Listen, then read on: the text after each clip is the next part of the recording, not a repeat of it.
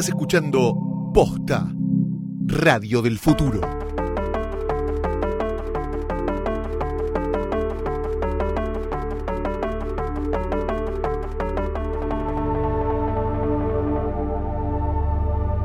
Bastardos, enanos, wargos y criatura variada que esté del otro lado escuchando este nuevo episodio de Jodor, Jodor, Jodor. Les damos la bienvenida a un nuevo capítulo del podcast de Game of Thrones de Posta. Mi nombre es Luciano Banchero. Yo soy Fiorella Sargenti. Y en este capítulo seguimos viendo los primeros episodios de Game of Thrones ya metidos en la segunda y última mitad de la segunda temporada. Hoy vamos a hablar de los capítulos 6 al 10. The Old Gods and the New. A Man Without Honor. The Prince of Winterfell, Blackwater y Valar Morgulis. Ay, qué tremendo. Ahora es cuando ya, ya nos empezamos a deprimir seriamente. Sí, si querés deprimirte con nosotros y ver los primeros episodios de Game of Thrones, atención. Atención, atención, porque no- ya no sabemos cómo repetirte ¿Cómo que hacemos? Cablevisión Flow es la mejor manera de ponerte al día antes de ver la temporada final Ah. de Game of Thrones. Si ya sos cliente HBO Premium, tenés todas las temporadas completas de GOT listas ahí esperándote para que las veas por primera vez o que las vuelvas a ver cuando quieras. E incluso si no tenés HBO Premium, podés ver las primeras dos temporadas de Game of Thrones con Cablevisión Flow hasta el 13 de abril, o sea, en exactamente un mes cuando estamos grabando esto, justo antes del estreno de la octava y última temporada de Game of Thrones, o sea, las dos primeras temporadas de GOT, las que terminamos de comentar hoy. Tengas HBO o no, podés verlas, así que métete ya, ya, ya en Cablevisión Flow. Y si no sabes qué es Flow, Si no sabes qué Flow está diciendo con esto, ¿de qué están hablando? Bueno, es un servicio de cablevisión que te permite ver desde cualquier dispositivo la tele en vivo. Además, todos los contenidos on demand de Flow también están disponibles en el canal 1 de Cablevisión HD. Porque a veces agarro un capítulo empezado de Game of Thrones, viste que ahora están repitiendo Sí. todas la- las temporadas, engancho uno y digo, uy, qué lástima que ya comenzó, y pongo para reiniciarlo y es maravilloso. No tenés Cablevisión Flow todavía, si sos cliente de Cablevisión HD, descarga la aplicación sin cargo, podés usar la app de Flow gratis, y si tenés Cablevisión clásico o digital, puedes disfrutar de un mes de prueba sin cargo. Lo que no tenés son excusas para no usar Cablevisión Flow. Gracias, gracias, gracias a los viejos dioses, a los nuevos y a Cablevisión Flow por acompañarnos en esta temporada tan especial de Joder, Joder, Joder.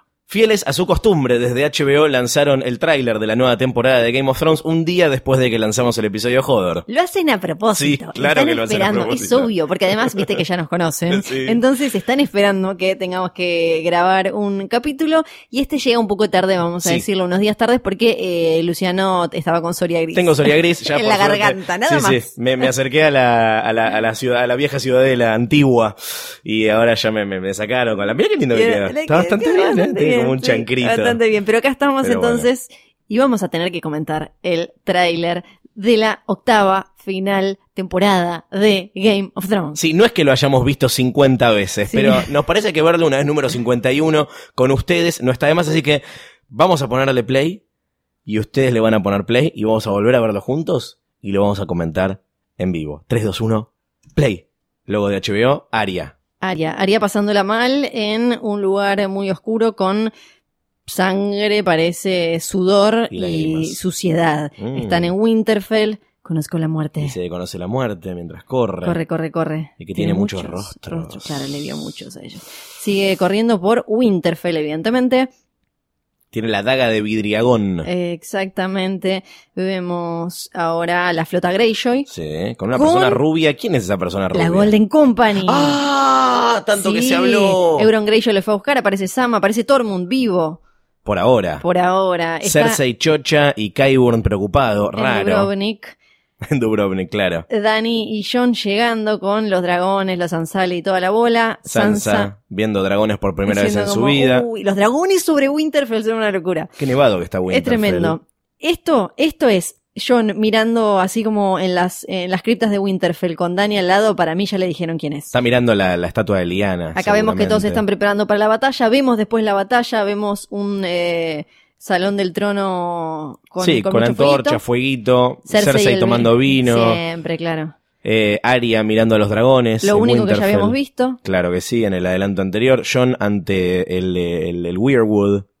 Y ahora vemos más imágenes de lo que probablemente sea la batalla de Winter. El momento más comentado del tráiler. Sí, se dos. acercan a los dragones, se acercan Sí. a Raegal, se acercan a Drogon. ¿Se van a subir? ¿Los dos? ¿Habrá dos personas montando los dragones? Sí, había muchas preguntas sobre qué eran los huesitos. Para mí claramente son eh, es la comida. Vemos un caballo podrido, claramente llegaron los White Walkers a Winterfell. Game of Thrones, temporada final, 14 de abril, faltan dos meses para esto. ¿Qué cosas aprendimos con este tráiler que no, que no sabíamos antes? Yo creo que lo más revelador es ese instante en el que los vemos en, a, a John y a Dani en, en lo que claramente es la, cri- la cripta de, de- de Winterfell, donde están todos los eh, antepasados Stark Sí. y sus estatuas. Eh, ahí todo parece indicar que la cara de John dice... Sé la verdad sobre esto, somos primos, podemos garchar igual. Exacto. Somos primos, no, no somos primos, sos mi tía. Sos mi tía. Sos mi tía. Sí, para mí, porque, porque además ahí al toque aparece, lo vemos a Sam. Sí. Eh, para mí tiene que ser ese momento porque además va a la cripta, va a encontrarse con sus antepasados, puede ser con su papá del corazón Ned o con su Sí. verdadera madre Liana, ahora que sabe que finalmente es la madre. Lo, lo más revela, donde hubo información real es en eh, la imagen donde vemos a Don Darion con su eh, espada eh, prendida a fuego Sí. y a Tormund que aparentemente pa- parece que eh, sobrevivieron el ataque de Eastwatch donde el Night King y, y los White Walkers rompieron el muro y eh, para mí están llegando a Castle Black eh, y para, para avisar lo que sucedió. Sabemos entonces ahora que están vivos, no habíamos visto fotos ni nada, era como un misterio. Y después la imagen de la flota Greyjoy con lo que algunos decían como es Jamie Lannister. No puede ser Jamie Lannister que No. está yendo al norte porque además no entendiste nada entonces del el arco del personaje Eh, no, que está en, eh, en su pleno proceso de redención. Eh, lo, lo escuchamos en el tráiler decir que él va a luchar para los vivos. Quien está ahí es Harry Strickland, que es el, eh, el, el- el capo de la Golden Company, Se la llama Harry Strickland. Strick- Es el, es el nombre menos got en la historia de got. Sí, sí. Hay algunos Parece- que son medio así como. Harry Strickland. Sí, sí, sí, como Jorge. Sí, Jorge el Gordo, Martínez. cualquiera, no Sí, sé. sí, Jorge el Gordo. Es medio como así, pero se, se llama así. Bien. Es, eh, ¿Se acuerdan que cuando Cersei dice como, ah, en realidad eh, todo mi plan, cuando supuestamente Euron se escapa, que en realidad se va a buscar a la Golden Company, la compañía dorada, que es, son estos eh, sicarios, Cellworths que podés comprar con un montón de dinero. Entonces ahora lo que ella quiere tener es un ejército más grande para enfrentar a, a Dani Sí. y a sus Dothraki y demás. No es Jamie Lannister. Para mí esa es la información más importante. Después pasan un montón de cosas que, teniendo en cuenta la entrevista que salió en Entertainment Weekly, ya las podemos enganchar y leer de otra manera. Por ejemplo, cuando Varys aparece ahí con un montón de gente claramente norteños, podemos pensar que están como en las criptas de Winterfell o en un lugar refugiados. Sí. Y ya sabíamos que, bueno, sabíamos que iba a ser uno de los momentos o el momento eh, más importante de la temporada, toda esa batalla. Y eh, vemos muchas escenas de, por ejemplo, Varys adentro con esta gente, pero afuera también están en primera línea. Los vemos a, bueno, lo vemos a, antes de que me olvide, a Gendry Sí. que está preparando las armas. Probablemente de ahí es de donde empezaron a salir un montón de lanzas con vidriagón y demás. Lo vemos a, a Jamie ya y a Arya con la batalla súper complicada, con fuego por todos lados, eh, luchando. Lo, y, pero de- delante, antes de que se pudra todo, aparecen Brienne, Jorah Mormont, eh, creo que está Pod también ahí, en lo que seguramente es como la vanguardia eh, de, de todo eso.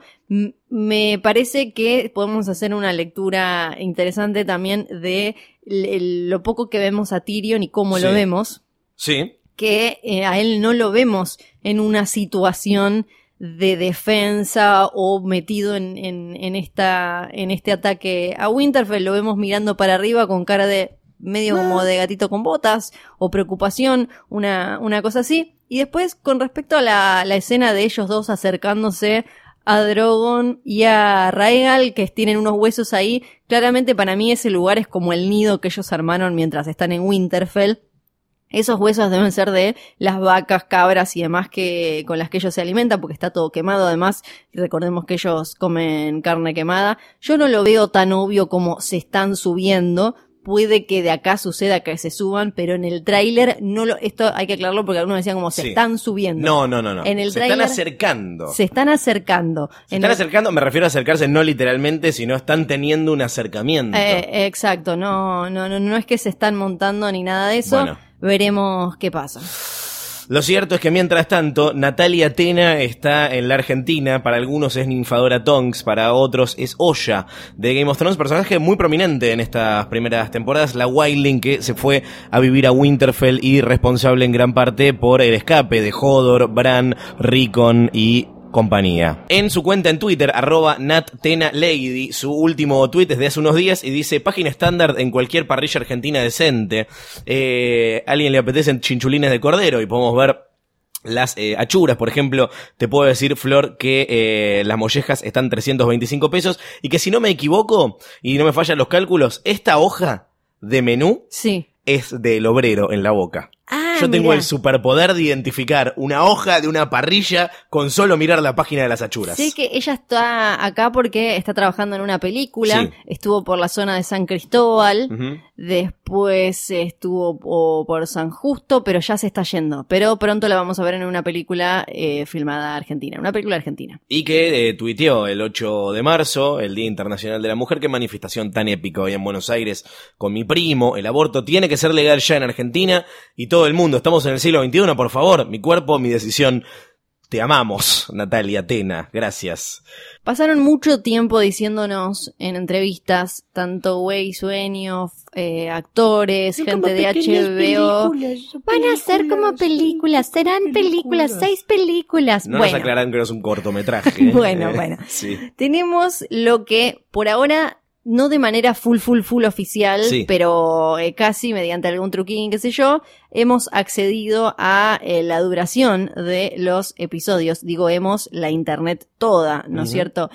Y los primeros dos duran menos de una hora, Sí, 54 minutos el primero. 58 el segundo. Sí, el tercero, una hora. El 60 tercero que sería el de la batalla de eh, Winterfell. ¿Ese pasa en el 3? Ahí, según la, según el director que tiene y Ah, según lo que eh, ah. Esto, no- deducción. exacto, deducciones, deducciones. Después, ninguno sobrepasa la, la, la hora y 20. No, el 4 va a durar 78 minutos y el 5 y el 6 80 minutos. Cada uno son 6 los episodios de, de, de Lo, GOT. lo que están aclarando ahora es que cuando se referían a pequeñas películas era por la producción. Porque claro. hay algo que tiene sentido. Vos, si tenés una serie, en vez de hacer eh, dos capítulos de una hora cuarenta, una hora y media, agregá capítulos. Claro. que tendría sentido. Si no, no tendrían seis episodios, serían ocho, ponele. Sí. Entonces, eh, pensándolo así es como, eh, tiene sentido. Con respecto a lo que va a pasar, salieron un par de entrevistas este esta última semana estuvo Kit Harington dando vueltas por la prensa. Yo lo vi con Stephen Colbert que eh, le empezó a tirar teorías de cómo termina y mientras él tenía que poner cara de póker. ¡Ay! Eh, igual nada, no tenemos nada, Nada. de info nueva de esa de esa entrevista. Nada, sabemos que él va a estar eh, hosteando Saturday Night Live el 8 de abril, o sea, justo antes de con una mina que no, la música no sé de quién va a estar, pero nos interesa. La cosa es que por primera vez Jon Snow va a estar, es Sara, Sara Bareilles. Sara la, Ah, sí. la que supuestamente Katy Perry le robó una canción. Ah, bien. Esa es toda la info que, tiene, que tengo y que nos interesa. Y Emilia Clark, la Khaleesi herself, dice que eh, se deprimió después de enterarse de eh, qué es lo que pasa con Dani en la última temporada. Dice que después de leer eh, los guiones de la, de, la, de la temporada estuvo caminando sin rumbo durante horas en Londres tras eh, terminar de, de leerlos. Dice puede haber sido la lluvia. Eh, eh, dice que eh, muchas, muchas lágrimas derramó mientras filmaba Debe ser muy sus últimos loco. momentos. Sí. También dijo, fue el momento en el que me di cuenta de que el alcohol es un depresor. Dice, estaba tomándome un vaso de vino y diciendo, no sé por qué esto no me está haciendo feliz. No, claro, así no, no es como funciona el alcohol. Claro. Dani querida. Así que bueno, nada, esto tampoco nos da mucha pistas de, de qué es lo que va a pasar. No, porque porque hay gente de- que inmediatamente dice, Sí. seguro que se muere. Es como cuando No. es, es como cuando Macy Williams puso que ella fue la última en terminar una escena Sí. y puso de The Last, de The Last One Standing o una cosa Ajá. así, que no quería decir que Que va a ser la última. única, sino que justo fue por el plan de rodaje la última eh, protagonista. Tal también vi una, una entrevista vieja que le hicieron a Cersei en la que dice que fue la número 12 en dejar la, la- la grabación y eso no significa que es la No. 12 que va a morir. No, no. O sea, nada, todas esas cosas pasan cuando así. no entiende, no se, Sí. no se, vamos a hacer una aclaración porque de verdad hay gente que no lo sabe. A veces ciertas cosas se filman cronológicamente, pero en el caso de, de las series y en el caso de series tan complejas de producción y de logística tan grandes como esta, no, no es la primera escena que ves la primera que se filma, ni es la última que ves la última que se filma. No funciona así. Tal vez la última escena fue de, filmada fue Aria diciendo Sí. me hago caca. Sí. Y la serie no va a terminar con No, eso. Muchas veces escuchamos que cuentan cosas como, eh, no sé, ahora no me acuerdo exactamente, pero como si dijera eh, que Emilia Clark y Jason Momoa les tocó hacer, la, la primera escena que hicieron juntos fue cuando tenían que, él tenía que darle murrita. Sí. Y, y después les tocó conocerse y demás, y qué sé yo, eso pasa todo el tiempo, así que no es, eh, no, no indica nada. Nada, absolutamente nada. Eh, pasamos a la sección en los libros o eh, ya sabemos cuándo va a salir The Winds of Winter. La respuesta es no. No, sí Todavía sabemos no. que estuvo posteando un montón en su página George R.R. Martin. Sí. Fue a ver Captain Marvel, Capitana Sí. Marvel, le gustó mucho y tiró un poquito de shade o algo así. Eh, parece que él es muy fan del Capitán Marvel original, de Marvel, ¿no? Que, spoiler alert, si no vieron la película, no vamos a contar un detalle de la película, pero Hay cambios. ha- habrían hecho cambios Sí, con sí. respecto a, ca- esa- como en- a ese como personaje. Toda adaptación el guerrero de comiquera hoy. Eh, Marvel, muy comiquero, George Martin, dice que eh, la novela gráfica original, La muerte del Capitán Marvel, es uno de sus clásicos de Marvel eh, favoritos y que él es un poco purista con respecto a la- las adaptaciones. Lo tiró hasta en una Sí. línea solo. Está como, soy un- Sí. algo purista con las adaptaciones. O sea que le tiró shade a Marvel y a Weiss y Benioff. sí, estaba la misma en la casa tirando caca. ¡Ah! Eh, dice que igual, en sus propios términos, eh, como algo autocontenido, ¿no? La, la, la película lo entretuvo mucho y que tiene muchas ganas de ver cómo eh, usan a la capitana en la próxima película de eh, los Avengers. Y dice, Thanos está en problemas eh, ahora, sí. Y que se queden para, para ver las escenas que están al final, después Sí. de los créditos. Hablando de libros que salen y que no son los de George R.R. R. Martin, eh, van a salir cuatro libros coincidiendo con el final de la serie que eh, es muy interesante entrar en la página de wish, la wishlist de Amazon de Flor en este momento y encontrarse con los cuatro.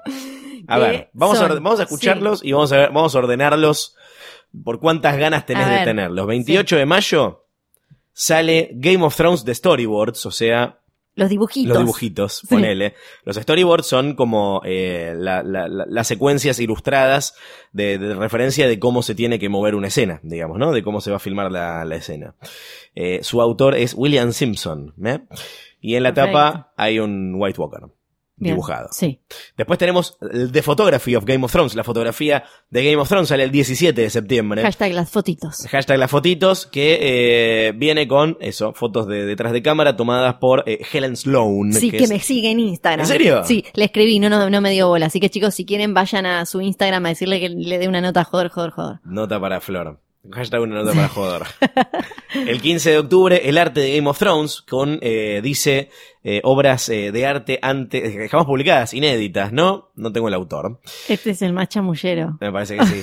Por último, Michelle Clapton va a detallar cómo se le ocurrieron todos sus eh, diseños ganadores del Emmy en Game of Thrones. Dos puntos. La ropita que sale el 5 de noviembre. Ay, eh, yo ya, ya los estoy arranqueando. Bueno, arranquemos. Pum. Tenemos storyboards, fotografía, arte y ropita. Eh, tengo eh, la- las fotitos. Fotitos. Pum, pri- primer no puesto. me mientas, no hace falta que me mientas. Paná.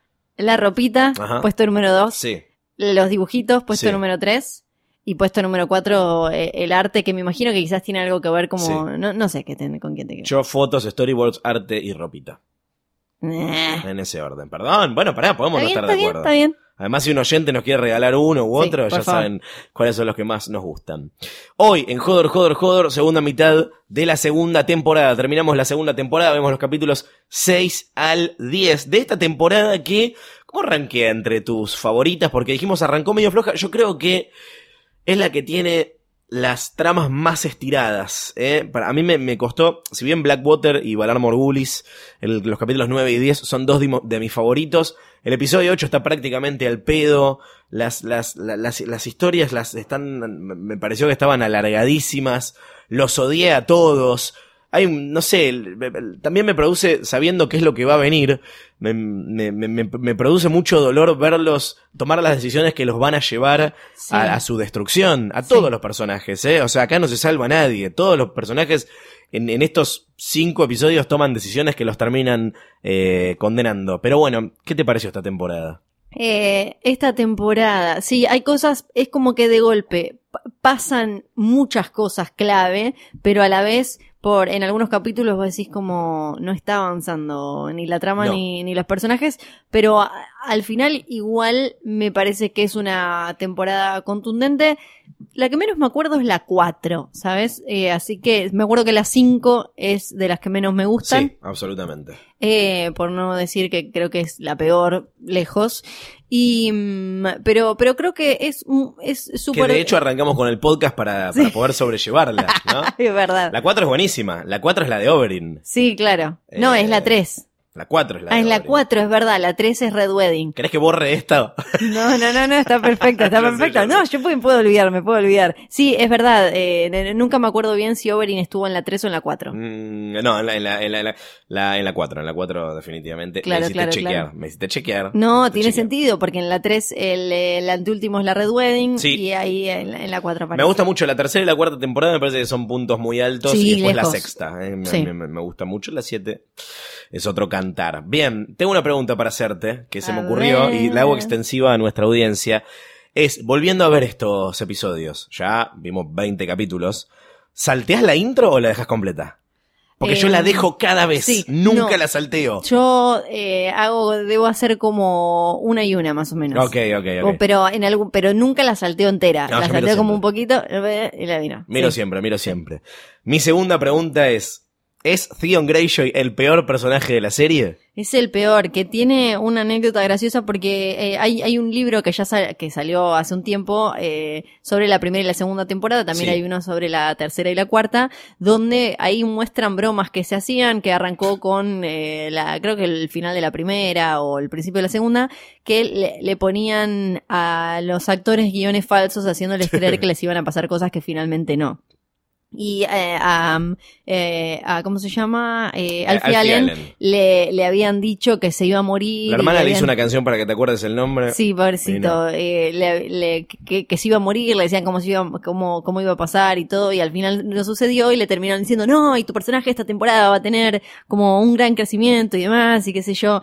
Es lejos el personaje más odiado, porque lo, lo odio mucho más que a Cersei y que a cualquier otro de estos supuestos malos, porque no, no tiene plan, no tiene ni, ni siquiera como un... eh, es como, es súper tonto y adolescente lo que hace constantemente. No, no tiene, no lo guía nada más que la torpeza. Mm. Igual el castigo que tiene, que lo vamos a ver más adelante, es creo que es absolutamente desproporcionado con las barbaridades que, que cometió, eh, que eh, como un montón de personajes de, de la serie y ciertos presidentes de la vida real es para impresionar a su padre.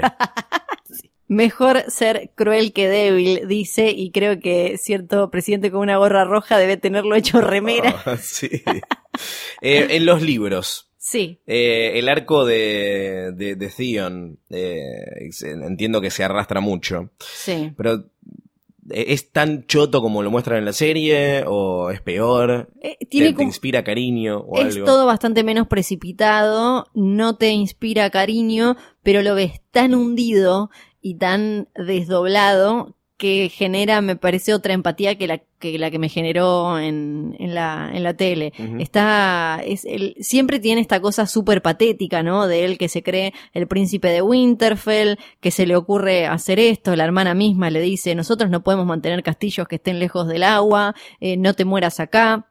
Lo mismo pasa en los libros, eso. Eh, hay después igual cambios, sobre todo con la relación con Ramsay Bolton y cómo lo presentan. Acá te, te vas dando cuenta también en la serie cómo tienen que ser ordenados a la hora de presentar los nuevos personajes y muchas veces lo dejan para otra temporada cuando en los libros ya podría haber aparecido o ya más o menos apareció para esa altura. Lo hacen de manera bastante más ordenada porque mm, todo el tema de Rick, de apestoso, Rick. como le dice después, está también más presentado. Eh, él, eh, cuando era chico, la madre de Ramsay Bolton le va a decir a Ruth Bolton, che, me dejaste este bastardo, no lo puedo cuidar, es un quilombo este pibe. Y le da, le dice como, toma, tené este, da- eh, llévate este otro para que le haga compañía y que le vaya enseñando y todo. Y ese es el Rick original, el apestoso original que supuestamente tenía un problema en la piel y por eso tenía mucho olor. Y Ramsay Bolton crece con este, con este pibe y eh, termina siendo como eran culo y calzón, dirían las viejas. Cuando Ramsay Bolton se mete en problemas con esta viuda con la que se casa, la que encierra y demás, Sí. Ned Stark manda hombres, eh, los Stark mandan hombres, eh, perdón, a que, eh, a que lo agarren. Él se hace pasar por Rick, entonces lo agarran a Rick y así es como él consigue meterse en Winterfell, ganarse la confianza de Theon y él es el que traiciona eh, a, a Theon. Tiene un plan como mucho más elaborado que nosotros no lo vemos mucho eh, en, en, en esta temporada, ni siquiera lo vemos, apenas lo mencionan como Ruth Bolton, como Sí. mi, mandé a mi bastardo. Es la primera vez que se lo nombra, ¿eh? Sí. Mandé a mi bastardo a hacer tal cosa. Sí, es eh, mucho más elaborada y, y quizás algo que decías vos de que hay, hay, hay cosas que están poco explicadas en esta segunda temporada y cosas que a las que les dieron mucho eh, espacio y creo que ahí eh, lo de Theon sufrió un poco. Ahí te das cuenta también que la hermana siempre fue la lista, lo vemos después en temporadas siguientes. Eh, Yara es la que la tenía clarísima, Sí. le dice ¿qué te vas a hacer, qué vas a hacer quedándote acá. En el libro, él, eh, en los libros él la pasa mucho peor, se lo llevan a Dreadford, que es el castillo de los, eh, de los Bolton, y ahí vive con los perros, eh, le- lo, lo tratan peor que a las ratas. Él termina pensando que Ramsay Bolton es bueno porque en realidad no le corta los miembros, solo le va sacando la piel y le, le corta, le amputa las cosas cuando él le Ah, pide porque ya tiene tanto dolor, está medio pelado. Eh, después él como que en, enloquece y no, no, no sabe bien ni quién es, está como súper mucho más eh, roto que en, en, la, en la serie que me parece que quizás sí es un poco apresurado. Sí, sí.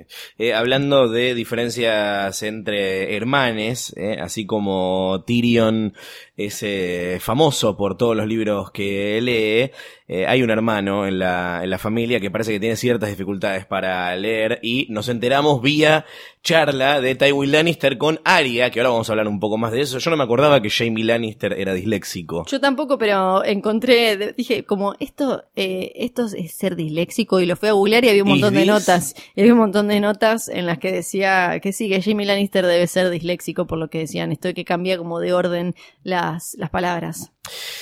Arya y Tywin es apenas una de las duplas icónicas que se forman en estos episodios. En estos capítulos vemos nacer eh, el amor entre Jamie y Brienne, Sí. hablando de- de- del querido Jamie. Un Jamie muy arriba que no Sí. le importa nada, solo quiere ir a seguir eh, be- besuqueando a la hermana.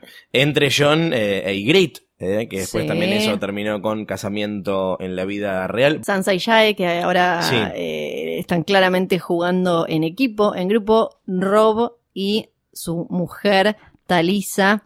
Eh, para mí, el peor personaje de la serie, lo detesto cuando estaba mirando los episodios. Dijimos que era Theon. Basta, ahora la odio más a ella, me acabo de acordar. No, es verdad, sí, porque no es horror odiarla a ella.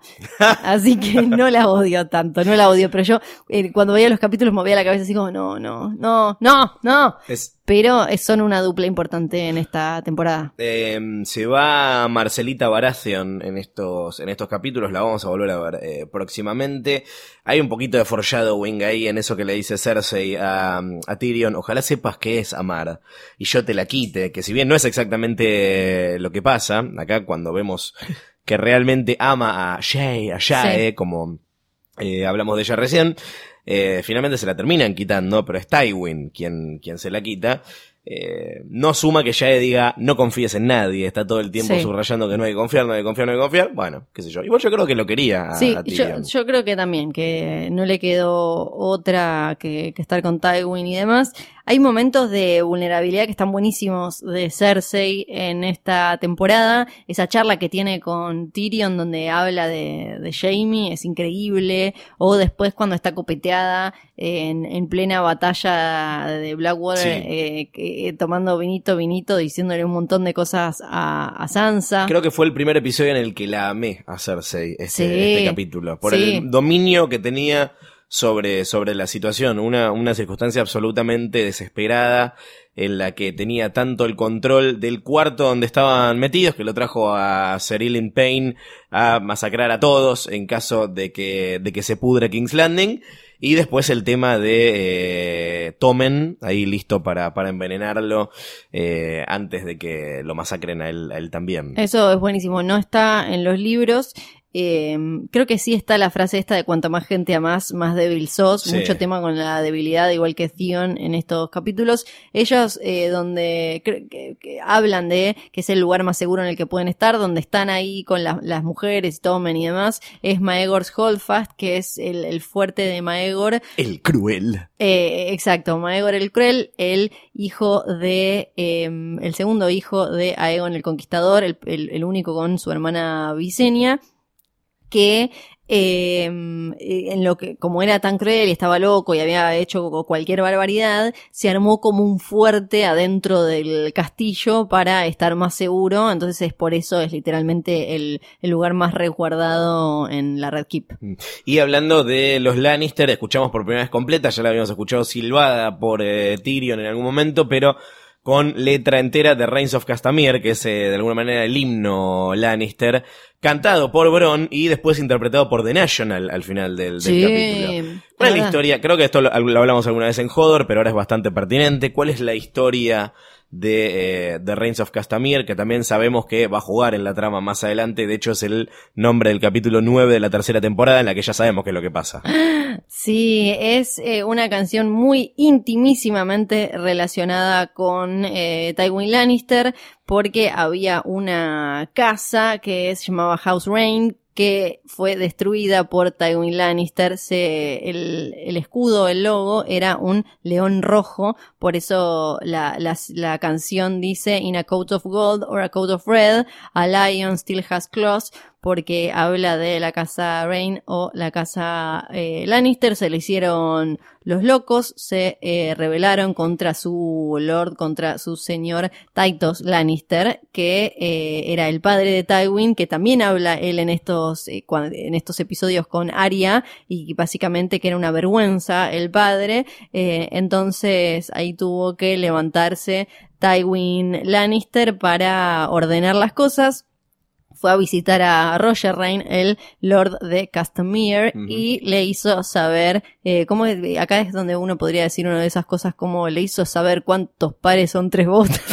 Esas cosas que yo no voy a saber, pero básicamente los eh, destrozó, los, los Sí. destrozó, le pasó por el fuego y ejecutó a toda la familia, por eso es que la canción dice que quedó destruido, llueve en los salones de, eh, de, de- de su casa. Temazo, por Sí. cierto. eh, Temazo. Eh, ya que estamos hablando de, de Tywin, creo que es un buen momento para poner en un marquito uno de los mejores eh, momentos visuales de, de toda la temporada y de la serie, que es cuando eh, hay un primer plano del culo del caballo y los oretes que caen Caquita. en el piso de la entrada del Salón del Trono. Hay mucho para hablar de Tywin en estos Ah. episodios. Primero aclarar que en, en los libros Arya no está con él en, en Harrenhal. A Arya le toca después eh, a- hacer la misma tarea, pero para Ruth Bolton, Uf. porque ahí eh, se pone mucho más compleja toda la situación de batallas por la zona entre el ejército de Robb Stark Sí. y el de Tywin Lannister. Entonces, eh, Tywin pierde, Tywin pierde eh, Harrenhal, también con ayuda de Arya y de Jaqen y de los Brave Companions que acá todavía no aparecieron, Vargo Hout y demás. Entonces, en realidad Arya hace lo mismo pero con Ruth Bolton, no con Tywin, y que es una de las mejores duplas en la historia de la serie. Todos esos momentos entre eh, Macy Williams y el Sí. señor cuyo nombre yo nunca eh, recuerdo, pero que le mandamos un beso. Charles Dance. Lo, Ese, lo tuve ese, que ese. googlear igual. eh, Sí. Alien 3. Él, él. Y... eh, Alien 3 y mm, El último gran héroe. Claro, sí, sí, sí, sí, es el claro. que tiene el ojo de vidrio con el... El ojo de vidrio. Eh, Exactamente. Y acá eh, queda planteadísimo Tywin Lannister como eh, uno de los grandes cerebros, el más frío, pragmático. Él es solo pragmatismo. Es el ¿lo mejor jugador. El mejor jugador siempre, por eso tenía que morir y tenía que morir de esa manera después asesinado por su hijo, porque claramente es eh, pura estrategia, ahí no hay ni honor, ni hay nada, nos quedó claro primero cuando fue toda la rebelión de Robert y él llegó cuando estaba todo más o menos acomodado, él si no va a quedar bien parado no lo, no lo hace. Y eh, punto para Littlefinger, que es el que le dice como, che, y los Tyrell ahora quedaron Sí. medio en gama, a gama, tienen como toda esta plata y demás, tienen esta hija linda que se puede casar con Joffrey y demás, y es eh, muy glorioso cómo aparece él y cómo salva eh, la, la- la situación Sí. en la batalla, y después parece- lo de la caquita ni hablar. Me pareció un poco anticlimático el final del, del, del episodio, eh, que es como... eh, está- súper bien contada la, la, la, la batalla, tanto lo que pasa en el mar como lo que pasa en tierra. Obviamente, lo que más nos acordamos de la batalla de Blackwater es el momento en el que estallan los barcos con el fuego valirio, pero yo no me acordaba que las escenas en tierra eran tan épicas. Por eso me pareció como medio eh, cortamambo cuando termina el episodio con algo que es súper literal, que está Tywin Lannister diciendo, terminó la batalla, ganamos. Sí. Ok. Sí. Pero, Igual- pero tenías que contar igual- mostrármelo. Lo que, lo que me gusta, eh, es, por un lado es casi un homenaje a los libros en donde no vivimos muchas, la- mucho Claro. la- muchas batallas en primera persona y después que te queda claro, bueno, que Joffrey no sirve para nada, eso lo que queda como súper Anda a buscar al nene, mandalo al cuarto. Sí, sí, y él es como, ah, no, eh, mamá me llama, me, debe ser algo importante, me voy a tener que ir, mamá me llama. Y después, lo fácil que la gente, que esto se ve, es, está buenísimo cómo lo, lo siembran en estas primeras dos temporadas, cómo la gente se caga de hambre, se harta, primero que se va con el primero que le Sí. diga que le va a dar comida, Sí. Eh, incluye soldados, incluye lo que seas. Cuando Cersei, por ejemplo, le dice, "Esto, los guardias son pago, viene otro, le da cinco pesos más y se van, nena estúpida, le dice, Sweet Summer Child. Y eso queda clarísimo en la batalla y me parece que está súper bien. Y algo que yo no recordaba tan claro ahora viéndolo de esta manera, lo noto es, eh, volviendo a lo de Littlefinger, arreglando todo con los Tyrell, cómo Littlefinger y Varys nunca tuvieron una relación cercana. Varys lo mira con desprecio todo el tiempo porque Littlefinger claramente es el egoísta y el ambicioso y el que busca poder y en realidad entiendo que Varys nos cae mal porque siempre se acomodó y porque Sí. dejó morir a papá Stark y le dijo como bueno, yo vos porque Sorry, pensás que claro. te podés Mildis y se va, pero en realidad el único que siempre hizo cosas for the realm, o sea, por, por el, por el reino, por la gente, fue Varys. Y acá queda clarísimo, incluso cuando se lo dice a Tyrion, va y lo ayuda. O sea, él sabe a- hasta a quiénes ayudar porque en ese momento le hacen bien y los necesita la gente. Y en cambio Littlefinger lo único que quiere es platita. Ujú. Eh, un poco de foreshadowing también último sobre Tywin, que hay un momento en el que creo que está hablando con eh, Littlefinger también, en el que dice, en los próximos meses se va a definir mi legado, esta es eh, mi última batalla, y es cierto todo lo que dice, eh, es la última batalla en la que participa y su legado se define en los próximos meses. Eh, por un lado, a nivel familia, después de su muerte, que es que no le quedan eh, herederos prácticamente, bueno, sí está Jamie, pero... Pero No sí, sé. supuestamente sí, pero no, porque supuestamente es Kingsguard y no puede, pero después se va, pero todo eso. Y tampoco es que va a parir más hijos con Cersei. No. Todos los herederos están, están muertos. Joffrey se murió, Tommen se murió, Marcelita se, se murió, Cersei está, eh, es la reina loca. Eh, y a nivel eh, personal, Tywin Lannister termina, como decíamos, asesinado por su hijo. Me imagino las canciones que le dedicaron después de eso, porque hay un montón de gente que se caga muriendo, él se murió cagando. Eh, así que, nada, está, está- está Sí. bueno. El legado de Tywin Lannister está bien preocupado, estaba por eso. Hay algo también que es medio foreshadowing en esa conversación entre Varys y Tyrion, que habla Tyrion como de que, que él no, no pudo elegir, que él nació siendo así, eh, siendo Lannister, y él termina de alguna manera forzado porque tiene que matar al padre para, para poder escapar, o en realidad no lo tiene que matar para poder escapar, pero lo hace Sí. eh, en venganza y también para eh, soltar de una manera muy literal. Y ahí termina eligiendo. Él como que logra elegir para quién jugar. Porque viste que hablan de esto de como, pero si los dragones de la piba esta crecen y ella y, le- y ellos dicen, ese es otro juego, un Sí. juego a la vez, vamos de a poco. Los Karstark y los Stark es eh, una relación que no tengo del todo clara. eh. Sé que son eh, le, le rindieron eh, fidelidad, lealtad a la, familia Stark, gente de, de Winterfell y lo siguen en la batalla. Por acá se empieza a pudrir todo, se va a seguir pudriendo en la próxima temporada. Pero qué onda ese vínculo. Eh, Es, eh, los Karstark es, te, lo- te los ponen como gente como dura y complicada y demás. Tienen una relación eh, muy cercana en las raíces, Karstark y, y demás. Pero eh, hay algo gracioso en la serie que es que en realidad eh, él, el, el papá Karstark quiere venganza por los hijos que murieron en la batalla que mató Jamie, no por hijos que mueren, de un hijo que muere como de esta manera en un intento de escape y demás, porque en realidad Jamie está en Riverrun, todo, esa, todo eso tiene detalles distintos, pero algo gracioso en, en la serie es que él en un momento puteando dice algo del padre, hablando de, no, no de su papá, sino Sí. de los, de los dioses de la fe de los siete.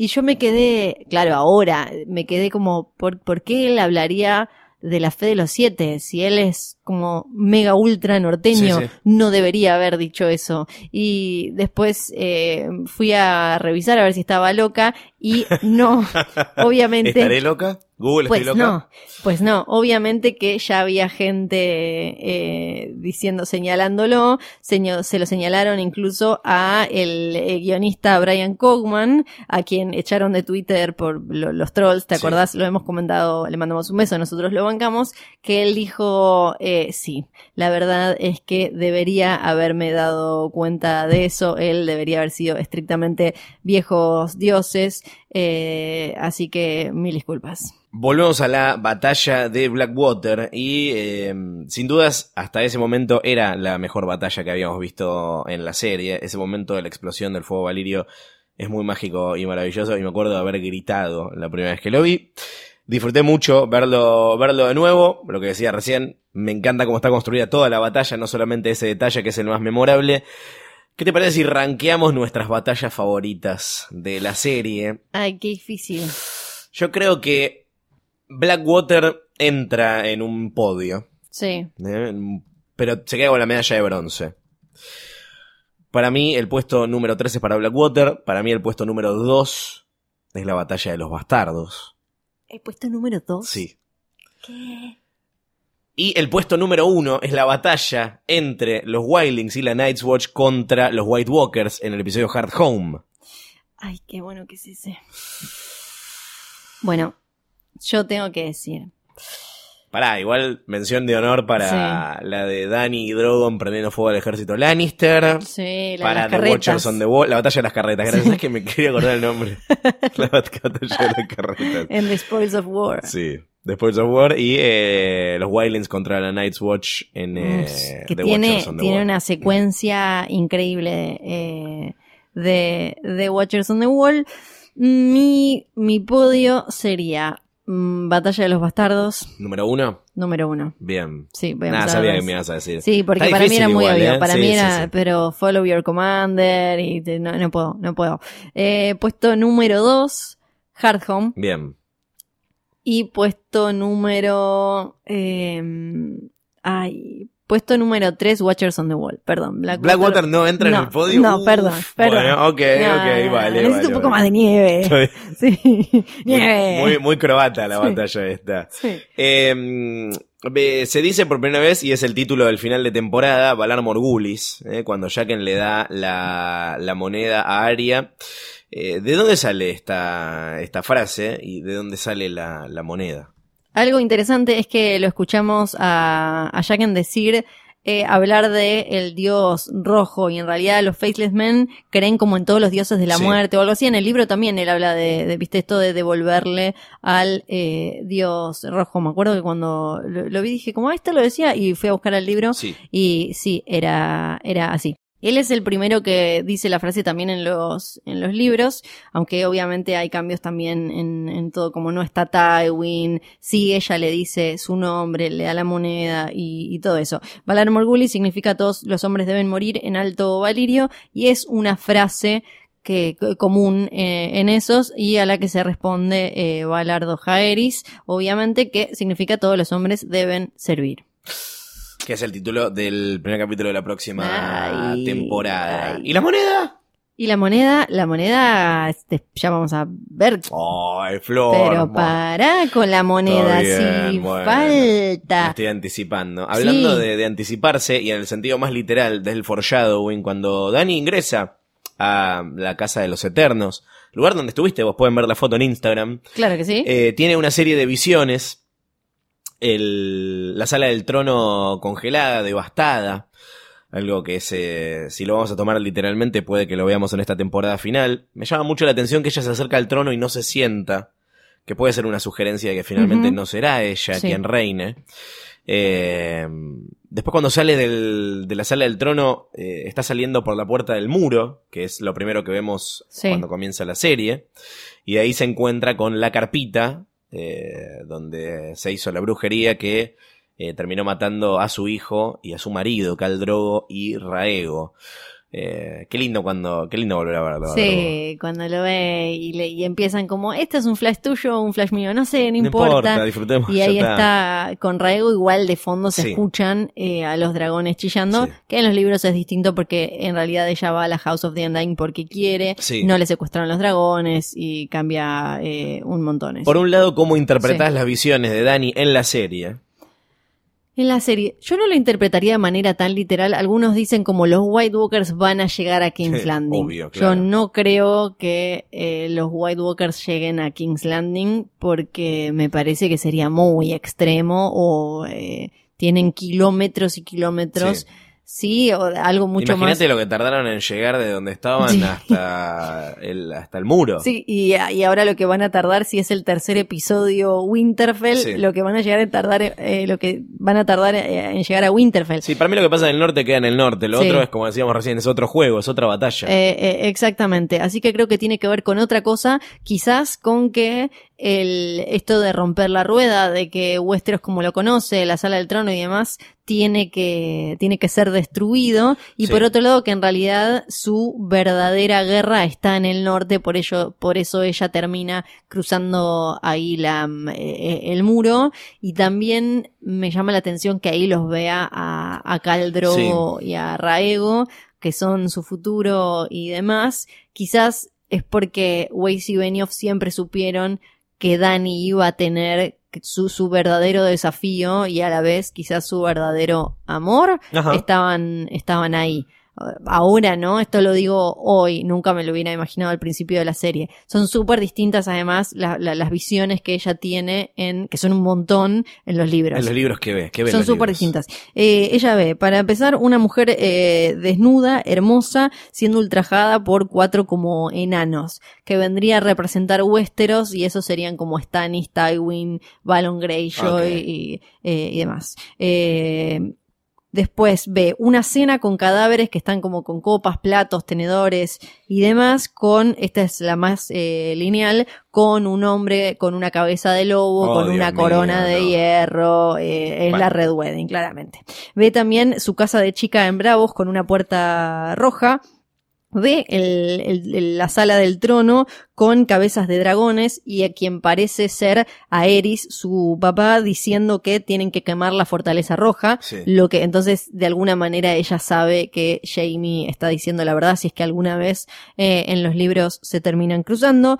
Ve también eh, un, eh, un tipo con el, el pelo rubio plata diciendo que es su hijo con una mujer, diciéndole que su hijo se va a llamar Aegon Sí. y la mujer diciéndole eh, es el príncipe que fue prometido, le vas a escribir una canción, suya es la canción de. Hielo y Fuego, que sería su hermano mayor. Raegar con el, el primer Aegon que él creyó que era y con su mujer eh, Elia Martel, la hermana de Oberyn, que ahora en- más adelante en un par de temporadas Sí. vamos a volver. Y después está la frase esta de eh, tres fuegos vas a tener que encender, uno por la vida, uno por la muerte y una por amor. Eh, tres, three mounts, dice, tres tres cosas vas a tener que montar, no, no sé bien cómo es la traducción, no me acuerdo cómo es, eh, le dice em, eh, también eh, to- todo es así como uno para como el para la cama, otro para el terror y otro para el amor. Hay un montón de como de teorías a ver de cuál es cuál y le dice tres traiciones vas a conocer, una por sangre, una por oro y una por amor. Por Dios. Ahí está Mirri Mazdur, ahí también está Llora, eh, es lo que todos nos imaginamos. Y después tiene, ve otras imágenes, ve la muerte de Viserys, lo ve a Raego como hubiera sido si nacía y lograba ser Cal Raego, eh, con el pelo como un poco clarito y incendiando ciudades y demás. Lo ve a Raegar, dice, en realidad ella no, no, el libro no te dice lo ve a Raegar, vos lo entendés, lo ve a Raegar muriendo diciendo el nombre de una mujer, Liana. Y lo más interesante de esto también ve, ve cosas que no vienen al caso en la serie, pero ve una flor azul saliendo de una pared de hielo. Las flores, la- las rosas de invierno eran las favoritas de Liana, las que estaban ahí eh, ya podridas en su lecho de muerte, están muy relacionadas con ella, así que ese sería John. O sea que eh, las visiones que vemos en la serie comparadas con las del libro son una pelotudez. No sé, es como por ahora no tienen, no, no son muy interesantes Qué la de la serie.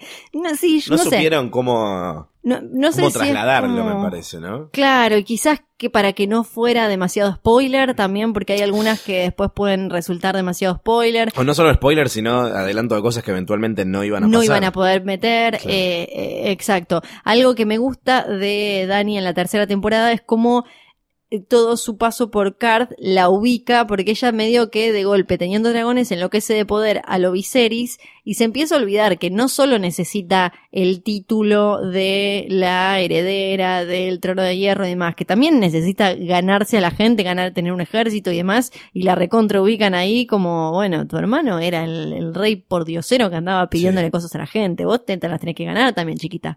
Todo esto lo vemos en el último capítulo de la temporada, Valar Morgulis, que cómo rankea en nuestra lista de finales. Hasta ahora vimos siete finales de temporada.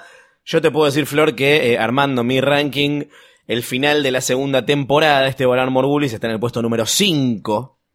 Y en el número Mirá. 4, Fire and Blood, el de la primera temporada, de los que vimos hasta ahora. Te puedo adelantar que el final de la tercera temporada no está en mi top 5. No está en tu top No 5. está en mi top 5.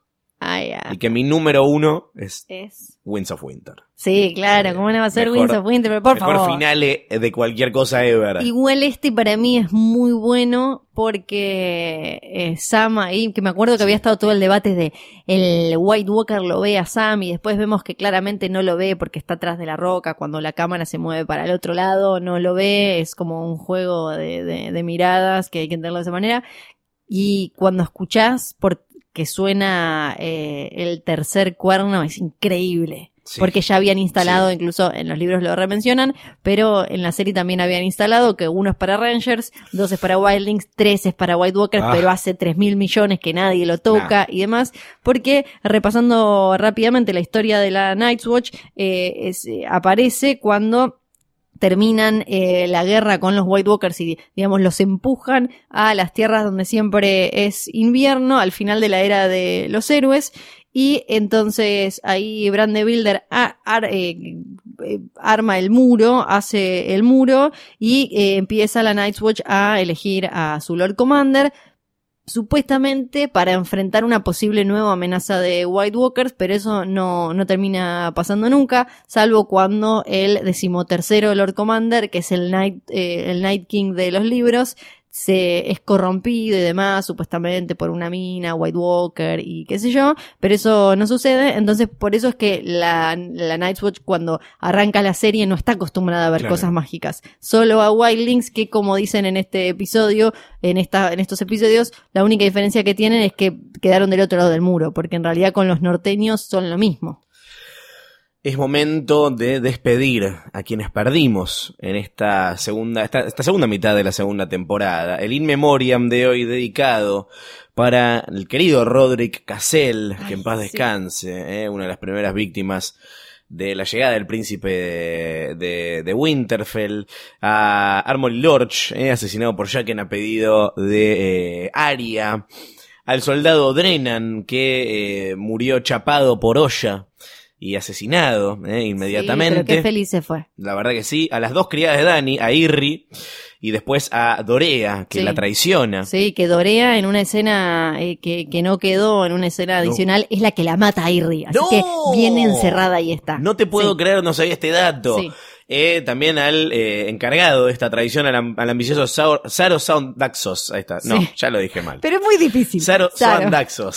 Saro. ponele, ponele. Saro. Saro, sí. Yo me imagino teniendo que grabarlo 20 veces No, para no. sacarlo bien. A Alton Lannister, eh, uno de los familiares. eh, que tuvo ese gran sí. momento, ¿no? Siendo el squire de Squire. su, de, de su tipo primo tercero, no sé Sí, qué sería, ¿no? O algo así. Y bueno, después terminó muertito. A Torren Karstark, eh, también asesinado por Jaime Lannister, a 11 de los 13 ancianos de Karth, a Billy y Jack, ¿no? Eh, los, los proxies de eh, Bran y Rickon, ahí carbonizados, eh, a Matos Seaworth, pobre el hijo de Davos. Sí, que en los, libros se, igual, en los eh. libros se le mueren más hijos todavía, pero No. era gomísima, obvio, lo, lo, lo detestábamos, sí. A Ser Mandon Moore, eh, que le cortó la carita a Tyrion y fue liquidado por Podrick, eh, uno de mis personajes favoritos, uno de mis personajes terciarios favoritos. El maestro Luwin, No, la, la que más me dolió, es más, mira, acá en mi, en mi cuadernito Más que la de Roderick Cassell, que le clavan la espada y se la tienen que seguir dando. Sí, perdón, perdón, pero acá me puse Luwin con corazoncitos. No. Es la muerte que más me indigna porque es estupidísima. Ay, no. Si hubiese quedado adentro, duele. señor. Me- claro. Sí, me duele, me duele un montón. Si se quedaba adentro, se iban. A Piat Pri, el pelado más creepy de toda la serie. Sí. A Corin Halfhand. Sí, que lo, lo conocimos muy poco, Poquísimo. pero era un señor, supuestamente uno de los mejores rangers de, eh, el, de, de la Night's Watch en el castillo que se llama, dame un segundo, Shadow Tower. Shadow Tower. Y eh, era, fue amigo de Mans Rider, terminó diciéndole a John, ¿sabe qué? Matame porque así vos podés hacerte el capo con estos. Bye. ¿Quién ganó la temporada, Flor? ¿Quién es el ganador o la ganadora de esta segunda temporada? Yo tengo tres candidatos. No sé quién es el ganador definitivo, porque son como ganadores en distintos momentos. Creo que Tywin es eh, uno de los que sale mejor parados acá. Para mí, Tywin, fuera de cámara sin verlo, eh, Mans Rider, Sí. de alguna manera termina ganando porque la Nightwatch ahora es cuando se, se, se desbanda Sí. y eh, sí, me quedo con ellos. Después tengo grandes perdedores. Arya Stark, yo creo que ha ganado bastante en esta, en esta temporada. eh, tuvo un arco súper interesante. Sí. No la mataron, eso es un montón. Eh, y Dani, sí, que recuperó a sus, eh, a sus dragones y juntó un montón de plata para comprar esos barcos. Pero me parece que está Tywin Lannister el ganador, el que mejor perfilado está de cara a los Totalmente. acontecimientos de las próximas temporadas, donde no va a ser más que seguir ganando poder. El gran perdedor para mí es Tyrion. Ah, sí. lejos, que termina en ese cuartucho llorando abrazado con eh, la, la mujer que finalmente después va a tener que eh, No va a asesinar Oh, Dios, y Rob. Stark que ya pierde desde el vamos cuando se distrae con la guerra y empieza a pensar en él y en yo quiero tener una relación como la que tuvieron papá y vos mamá y eh, la madre en otro foreshadowing cat le dice si vos no respetás tus votos y tus promesas ¿por qué tu gente las va a respetar? Sí. ¿Y quiénes los terminan cagando? Su gente. Gente, por supuesto, ¿eh? se pone de culo a los Karstark y sobre todo se pone de culo a los Bolton, que están perfilados para ser los grandes villanos eh, en algunos episodios. ¿Quién ganó la temporada? Es lo que les preguntamos también a nuestros oyentes en jodor.posta.fm. Llegaron un montón de mails, gracias. Algunos siguen respondiendo eh, las preguntas de los episodios anteriores. Eso es porque esto es un podcast y eh, lo escuchas cuando quieras. Nos mandas mails cuando quieras, pero mandanos jodor.posta.fm. También llegan algunas preguntas, como la de Pato, que dice: pasaba a comentarles algo que capaz se les escapó o no se dieron cuenta. En la temporada 1, Jon Snow se quema al agarrar el fuego para quemar al White Walker. Ahora sabiendo que es Targaryen como Dany, no debería haber salido ileso. Al igual que Tyrion cuando juegan a los juegos de tomar, arrancan jugando con Shay a sostener una vela. Flor se agarra la, la Agárrame, cara. agárrame, agárrame. Con el brazo entre los dos mientras se consume y el que aguanta más gana y Tyrion pierde. Para mí es un guiño de que nunca va a subirse a un dragón. Estas son mis conclusiones. Puede arrancar por cuarta vez a ver las series del principio y estar por el tercer libro. Gracias, Pato. Yo tengo la respuesta, pero Flor está desquiciada, así que va a responder ella. Sí, bueno, la- de la de Tyrion solo voy a decir que la serie nunca ni siquiera exploró esa, esa posibilidad de ninguna manera. Y con respecto a lo de Jon, a lo de Jon, en ningún lado está escrito que los Targaryen no se queman. La gracia de Dani es que es especial. Está llena la historia de Targaryens que ardieron. eh, no solo, bueno, Viserys lo vimos como le tiraban encima y se quemaba con una velita. Está lleno de eh, Targaryens muriendo con eh, fuego normal, con fuego de dragón. Se, se enferman, han muerto de enfermedades. O sea que ella, Dani, es especial. No todos los Targaryen tienen cosas así. Damián dice, teoría falopa Bran, urgente, urgente. Acabo de terminar de rever la sexta temporada y en el capítulo 6 hay unos flasheos del pasado y del futuro de Bran. Fundamentalmente el rey loco diciendo quémenlos a todos, el fuego Valirio bajo el Septon y los White Walkers marchando, entre otras cosas. Pienso lo que le pasó a Hodor con el trauma de las el pausaba por las visiones y la teoría de que Bran lo vuelve loco al rey. Entonces, y si el rey se refería con quémenlos a todos, los White Walkers, para flashear no, tenemos esta tiempo. ya la No. hablamos, ya la hablamos, creo que en la, en la una de las primeras temporadas de Hodor no estamos de acuerdo. No comulgamos con ni con ni ni por un lado con la teoría de que Bran es el Night King ni con la de que Bran fue al pasado, lo volvió loco a Aerys. Nada, nada de todo eso, ni que el Onclo tiene vida propia. Juana nos manda un mail que dice The North Remembers, eh, y nos manda otra rima, eh, atención. Te la voy a, la anterior la interpretaste vos, así que esta la voy a interpretar yo.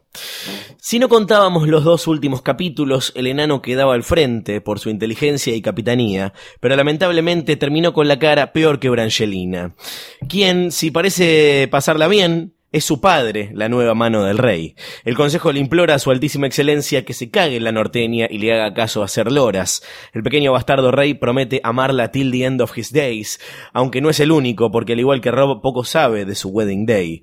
La, bruja roja, la bruja roja le da falsas esperanzas y, y Stannis ya no se la banca. Por un momento renuncia al dios de la luz y descubre sus 50 sombras. El tipo que cambia caras le da una moneda a Arya. Valar Morgulis le pide que no lo olvidara.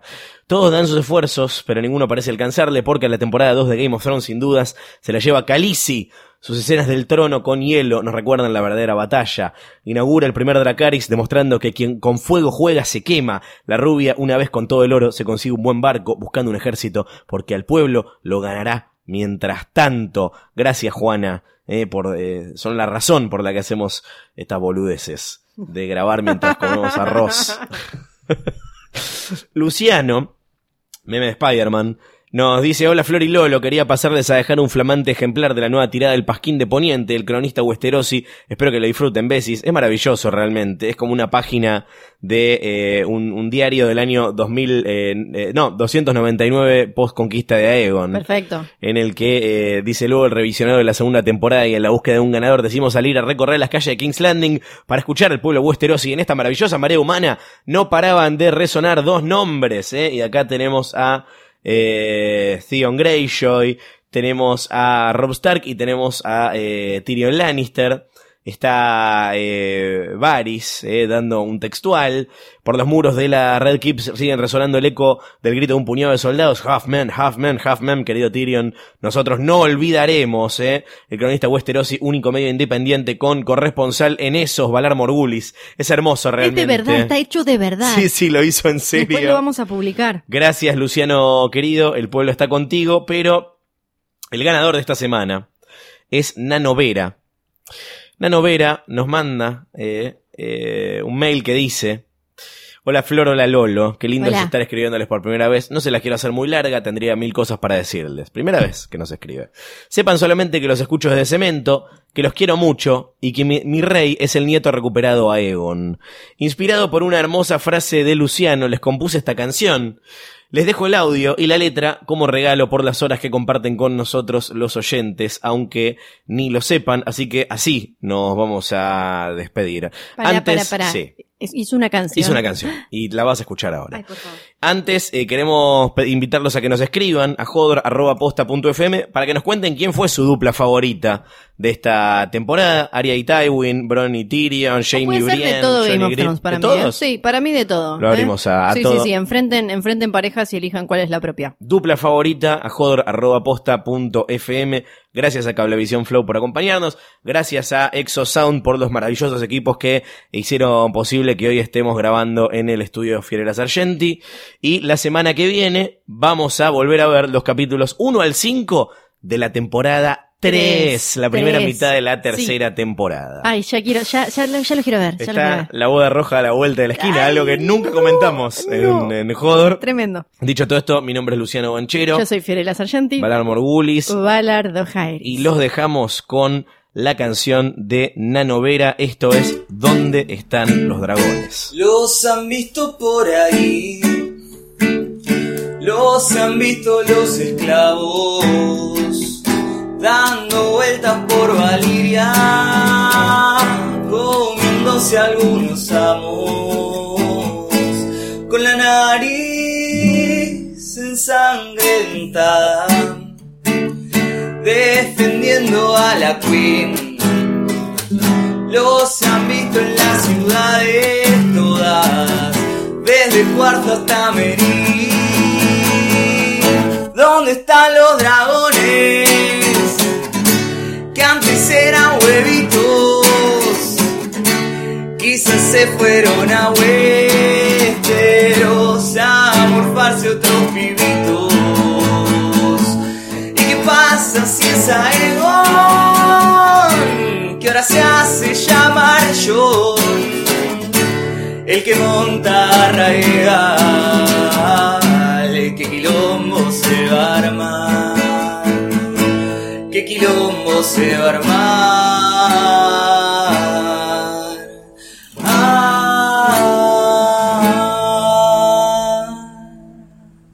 Los vieron quemar carretas y tomar roca dragón. Los ha visto el manquito y el que ya no tiene pito. El muro y volver con menos uno. Los vieron ir a King's Landing todos, llevarle a Cersei un white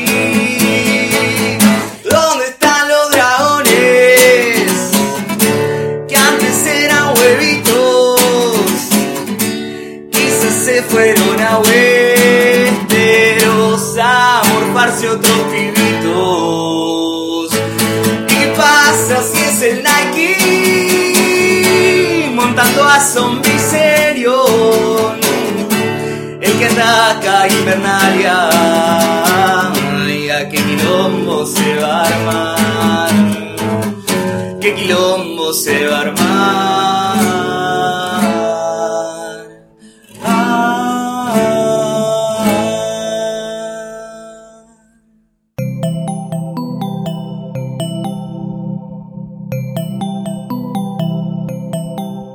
Escuchando Posta, Radio del Futuro.